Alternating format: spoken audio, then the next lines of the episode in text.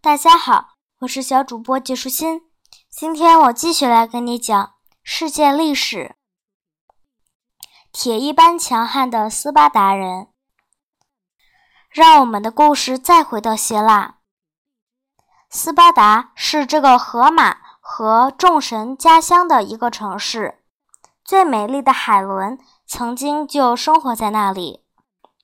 大约在公元前九百年，一个名叫莱克格斯的斯巴达人男人出现了。在希腊语中，莱克格斯是一个非常硬朗的名字。不管名字怎样，当你听完这个人的故事后，或许你真的会认为这个人是条硬汉子。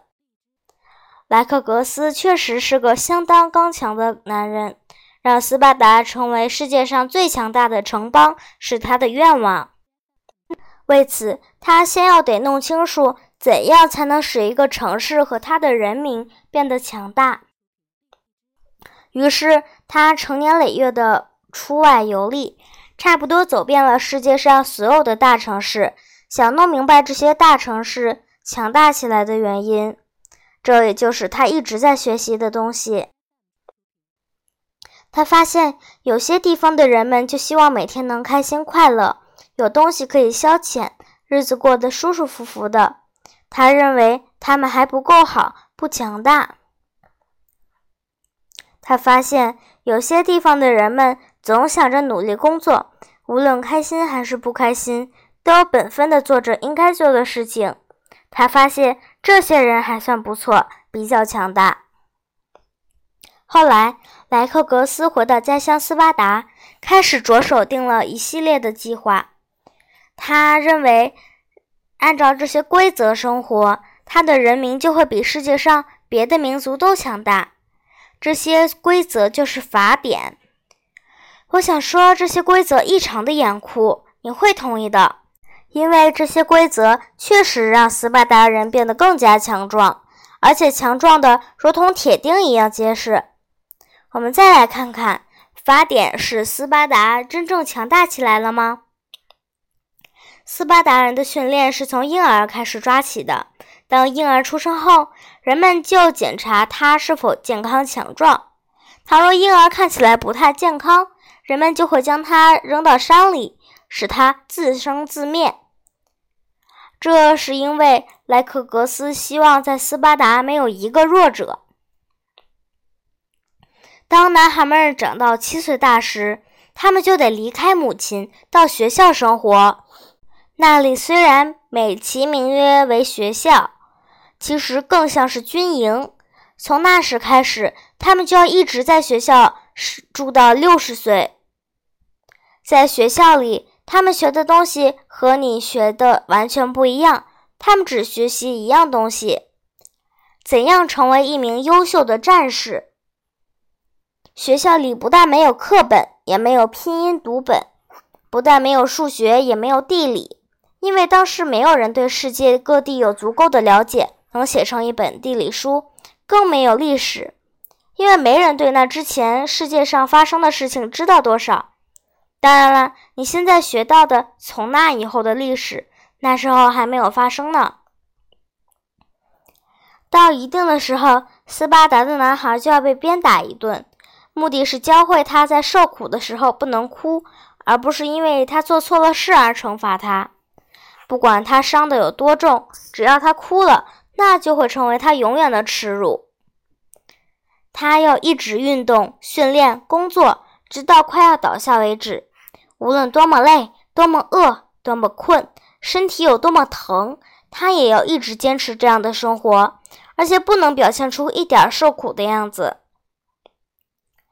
为了能适应艰苦和忍受各种各样的不适，他要吃最难吃的东西。长时间的忍受饥渴，在最寒冷的天气里穿很少，或者是根本不穿衣服。这样的训练，这样的磨练，就是斯巴达式训练。你觉得这样的训练会受到你的喜欢吗？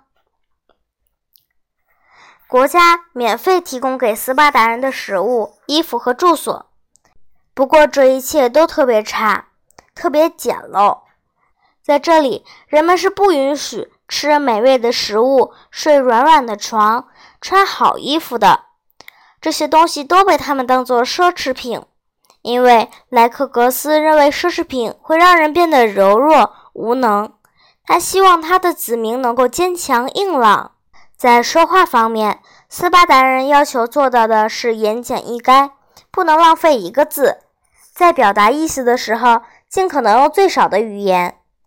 这种方法叫做拉科尼市。这个名字来源于斯巴达所在的拉科尼亚地区。从前有个国王给斯巴达人写了一封恐吓信，在信里要求斯巴达人最好按照他的要求去，倘若不服从的话，他就会率兵来将他们的国家占领，将他们的城市毁掉，让他们都沦为奴隶。当国王收到斯巴达人叫信差。送回来的信时，打开一看，信里面只有一个字“敢”。直到今天，我们还把这种简短却切中要点的回答称之为“斯巴达式回答”。斯巴达人在这样艰苦的训练和拼命的工作下，是不是成为世界上最强大的人民了？莱克格斯确实让斯巴达人成为了世界上最强壮、最优秀的战士。他们还将周围各国征服，而这些国家的人民数量是他的十倍还多。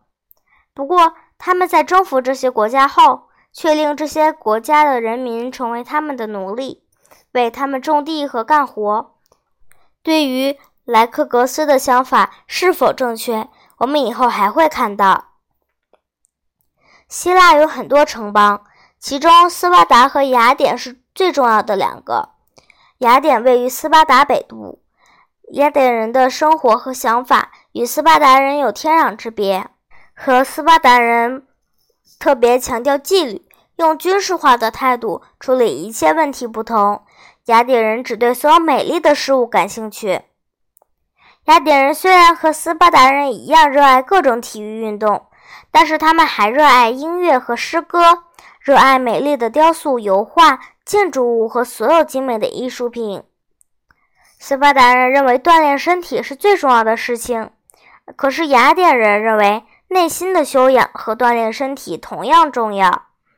对于雅典人的想法和斯巴达人的想法，你更喜欢他们中的哪一个呢？有一次，一场重大的比赛。在雅典和斯巴达之间举行。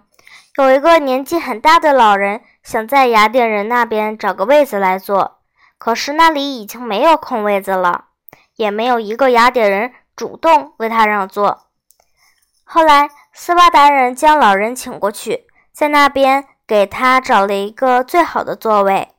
对于斯巴达人的举动，雅典人为之欢呼，表示他们多么赞同这种做法。对此，斯巴达人回应：“雅典人明知什么是对的，但他们就是不去做。”今天的内容就是这些啦，小朋友，拜拜。